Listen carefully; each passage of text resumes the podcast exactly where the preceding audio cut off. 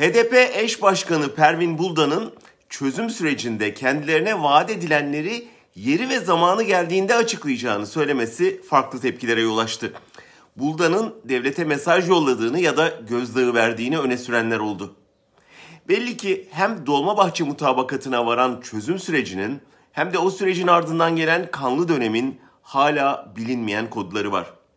Devletin ya da Erdoğan'ın bir dönem ateşkes karşılığı önemli vaatlerde bulunduğu ancak sonra bunun sandıktaki sonuçlarını görünce vazgeçip yeniden savaş politikalarına döndüğü biliniyor.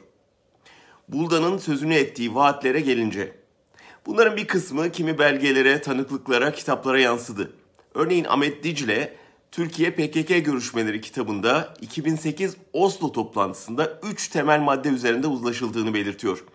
Birincisi Kürt sorununun çözümüne yönelik temasların sürdürülmesi ve anayasal ve yasal çerçevede sonuçlandırılması ki buradan devletin Kürt kimliğini tanıyacak bir anayasal düzenlemeyi en azından müzakereye hazır olduğunu anlayabiliyoruz.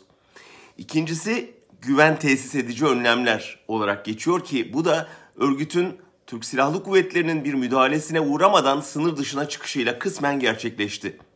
Ve nihayet tarafların ele alınan konuları ilgili kurum ve şahıslarla paylaşması diye geçiyor ki bu da hem PKK'ye hem Öcalan'a taraf kimliği kazandırıyordu.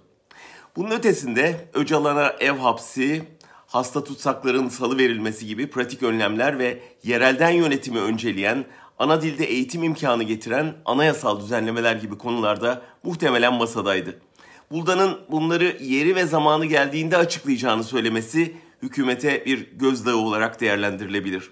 Açıklamaması ise muhtemelen devlet içinde bir dönem öyle bir ihtimale kapı aralayanları zora sokmama kaygısından veya ileride yeniden açılabilecek kapıları tümden kapatmama niyetinden kaynaklanmıştır. Ama gerçek şu ki biz doğru yer ve zamanı beklerken ülkeye hakim olan Süleyman Soylu çizgisi oldu.